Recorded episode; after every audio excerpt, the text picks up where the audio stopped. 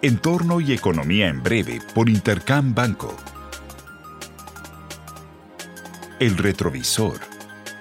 La semana pasada, la atención del mercado giró alrededor de las cifras de actividad económica.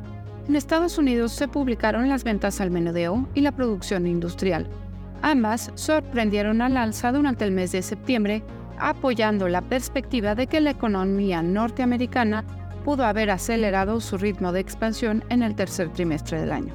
De manera similar, en China se dio a conocer las cifras del PIB, superando las expectativas del mercado con un crecimiento anual del 4.9%, desempeño que fue reiterado por los datos de ventas minoristas y de la producción industrial, las cuales mostraron una evolución positiva a lo largo del tercer trimestre y que en conjunto con el dato del PIB mantienen a flote la expectativa de que se logre el objetivo de crecimiento para el año completo de 5%.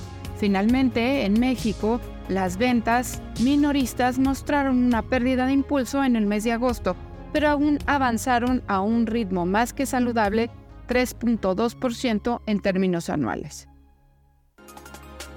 Panorama. Esta semana la atención del mercado se centrará en Estados Unidos, con la publicación de las cifras del PIB correspondientes al tercer trimestre del año, así como la inflación PCE.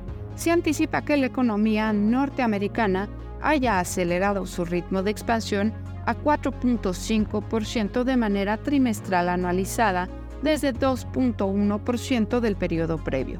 Asimismo, se espera que el PCE, que es el indicador predilecto de la Fed para darle seguimiento a la inflación, haya moderado su ritmo de avance a 0.3% en términos mensuales y 3.4% en su lectura anual.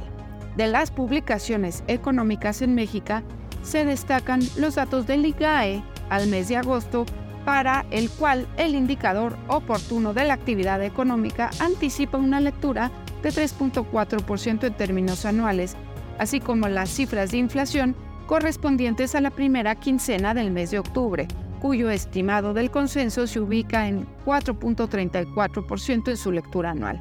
En la eurozona, el Banco Central Europeo dará a conocer su penúltima decisión de política monetaria del año, para la que no se prevé movimiento alguno. Finalmente, se publicarán los PMIs correspondientes al mes de octubre, tanto para Estados Unidos como para la zona euro. Les deseo una muy buena semana. Yo soy Alejandra Marcos. Esto fue Entorno y Economía en Breve por Intercam Banco. Síguenos en redes sociales y consulta nuestro podcast en intercam.com.mx.